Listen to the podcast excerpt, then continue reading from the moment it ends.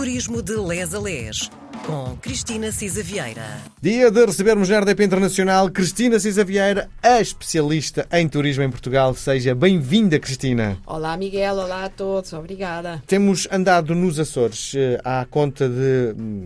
Bom, agarrámos no fundo nos grandes escritos, grandes escritores eh, portugueses e estamos a aproveitar um bocadinho aqueles que eles escreveram para conhecermos eh, o arquipélago. E lhe perguntar uma coisa do ponto de vista emocional, eh, porque a minha família é açoriana, são ilhéus. É lá, isso eu não sabia. Sim, e lado do meu pai.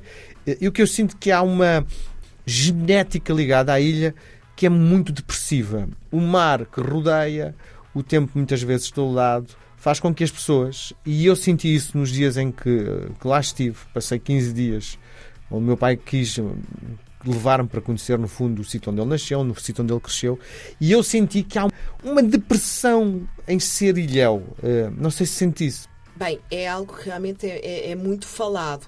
Eu não sei se é específico em ser ilhéu, se é mais específico dos Açores. Hum, aliás, os autores de que falámos também, não é? Desde o Antero de Quental, que uma, uma doença psíquica grave, mas há- há- parece que há ali um veio de tristeza, Sim. de facto. Às vezes uma tristeza orgulhosa, talvez, mas há, eu não, não sou, pronto, habilitada a falar tanto sobre isto. Mas é verdade que se diz muito isso, que há uma personalidade muito própria, muito específica, e viver sempre nos Açores traz marcas. Sim. E esse depois traço outra coisa de um que é- pouco depressivo, sim. Há alguém que saia, venha viver para o continente, depois sente saudades da terra, não se sente bem eh, no continente, e depois quando regressa à, à- à ilha também já não se sente bem na ilha. É uma confusão emocional A Natália gigante. Correia dizia isso, Isso. não é? Veio muito pequenita para cá, mas tinha sempre aquele pé também, aquele desconforto, e os outros autores também. Não 21 estou bem etc. onde não estou, só quero estar onde não vou. Eh, um bocado, Variações, um- variações. Um, bocado de variações, não sei se sente isso. P- dizem os açorianos, dizem um bocadinho isso. Não sei se a, se a nova geração, agora mais miúda, também sente isso, porque hoje o mundo realmente está mais eh, cosmopolita. Mas sentem vontade de voltar aos Açores, mas não querem ficar nos Açores, de facto, definitivamente. Ah, e, portanto, é, é esse misto, não é? Este ter um pé num sítio e um pé no outro, eh, não esquecer as nossas raízes e, e- de facto, bem, hoje o mundo, apesar de tudo, tornou-se mais pequeno, as acessibilidades são muito mais fáceis, é mais fácil ir aos Açores periodicamente, mas eu também conheço eh, açorianos que não prescindem de ir aos Açores. Muito não bem. prescindem mesmo de ir anualmente aos Açores. Estamos em São Miguel. Estamos, continuamos eh, em São Miguel, que é de facto uma ilha que tem muito para ver. eh, é, como sabemos, pronto, eh, do grupo oriental a maior das ilhas, aquela que efetivamente, ehm, pronto, mais, enfim, mais, mais eh, turística também. E, e estávamos em, em Ponta Delgada e eu proponho que hoje acabemos Ponta Delgada. Esta questão do turismo literário tem-nos levado a conhecer a terra e depois temos aqui os dois eh, alguns gostos em comum, não é? Que é os trilhos, a natureza e de facto nada melhor do que os Açores que têm dezenas de trilhos identificados, já vamos falar nisto, e só em São Miguel 29, para podermos aproveitar o pretexto dos, dos nossos autores, eh, para poder eh, navegar eh, de outra maneira. Há referências aos trilhos pelos autores? É não, porque os os- trilhos é uma coisa muito moderna, Sim, não é? Uhum. sim, não há, não há. Eu não, vi- eu não vi, eu não, não tenho ideia disso. Os trilhos já de facto é um aproveitamento eh, turístico, se quisermos, e, e de orientação que permitem explorar sustentavelmente o turismo em, em todo o mundo, não é? Neste momento, de facto, o mapeamento é algo recente e que faz parte, de facto, de, de produto turístico consolidado. Eh, criar produto turístico de natureza presume a sua visitação com segurança, eh, com informação pertinente, com a descoberta. Se nós não tivermos pontos que dizem quais são as aves, as plantas, eh, a origem da, da, da pedra, e também não nos interessa muito, não é? Ou seja, nós gostamos das coisas porque as conhecemos, não é? Sim. E conhecê-las significa ter também documentação, inclusive é in situ, sobre ela própria. Portanto, os trilhos, como as levadas na madeira, de que iremos depois falar, etc., são um produto turístico inequívoco, não são um produto literário. E, e, portanto, nós iremos passar por lá. Em Ponta Delgada, onde estávamos, eu também só queria recomendar, tínhamos eh, passado por vários pontos e várias igrejas, etc., que eh, quem po- possa eh, vá ao Jardim José do Canto. Tínhamos falado que o amor pela natureza é presente de há muito ehm, nos Açores. O Jardim José do Canto tem o nome de quem uh, o pensou e recriou. Uh, o José do Canto era um homem abastado, culto, apaixonado pela natureza. Este jardim tem plantas de diferentes regiões do mundo, tem algumas plantas endémicas, tem uma igreja, tem uma bela cascata. E o José do Canto, durante a sua vida, uh, frequentou e viu vários jardins botânicos e viveiristas do mundo e, portanto, foi comprando, vendendo, trocando plantas. É muito curiosa a história.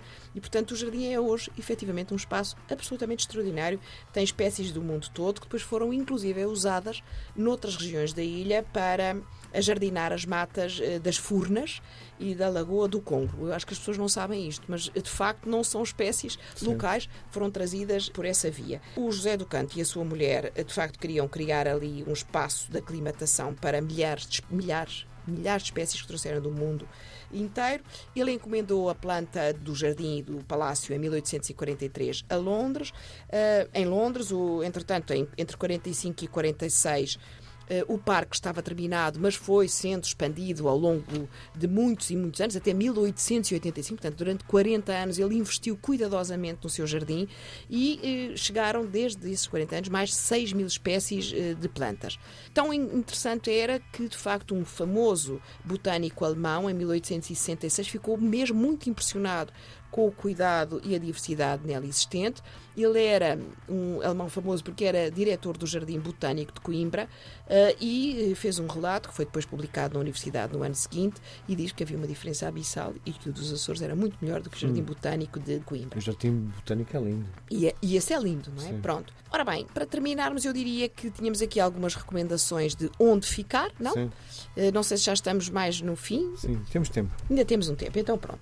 Uh, também, então, já agora, queria dar nota de que, uh, ainda falando no, no, no José uh, do Canto, ele acabou por fazer uma catalogação de tudo quanto tinha, chamando Enumeração das principais plantas existentes no meu jardim de Santa Ana, na primavera de 1856, ordenada por José do Canto. Portanto, era uma paixão, uma profissão, um investimento grande uh, emocional, físico. Uh, de facto, ele tinha um amor. Eu achei muito interessante e acho Sim. muito interessante esta personagem culta, abastada, mas de facto ele o amor às plantas. O amor às plantas.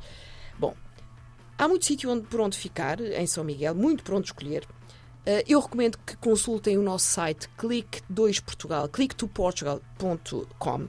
Não pagam e não pagamos intermediação, uhum. uh, passe, enfim, uh, a não publicidade às bookings do, desta vida ou isso, porque estão mais de 650 hotéis listados e, portanto, é direto e tem sempre uns mimos especiais. portanto, clicktoportugal.com estão listados, neste caso, em São Miguel 16 hotéis, vão das 3 às 5 estrelas. Podem ao Royal Garden, ao Grande Hotel dos Açores, ao Atlântico eh, Marina, ao Atlântico de um lado. Há um My Story Vila Nova, que é um hotel pequeno, um hotel 3 estrelas, mesmo no centro de Ponta Delgada. Este por acaso vi preços, tem uma piscina exterior, tem salão de jogos, etc. É um hotel muito simpático e três noites em novembro ficam 180 euros com o pequeno almoço. O Azores. Super barato. O Azores é um hotel de 4 estrelas, está também a poucos minutos do centro histórico, tem uma piscina também exterior, wellness center, sala de jogos, campo de ténis, bar, etc. E três noites em novembro ficam neste hotel de 4 estrelas por 190 euros com a pequena almoço. Mas há muito, muito pronto escolher, das 3 às 5 estrelas. Foi que eu... eu paguei por dia em Paris, esse preço. Um hotel muito, muito pequenino. Não é? Pois, mas é, é, a diferença. Mas também chegar aos Açores, neste momento, não sei como é que estamos nos preços de avião e não sei se os nossos ouvintes hum. uh, de onde é que nos ouvem, de onde é que vêm, mas é assim, os Açores merecem sempre uma visita. E de facto não é caro, nem é caro comer nos Açores, nem é caro ficar nos Açores.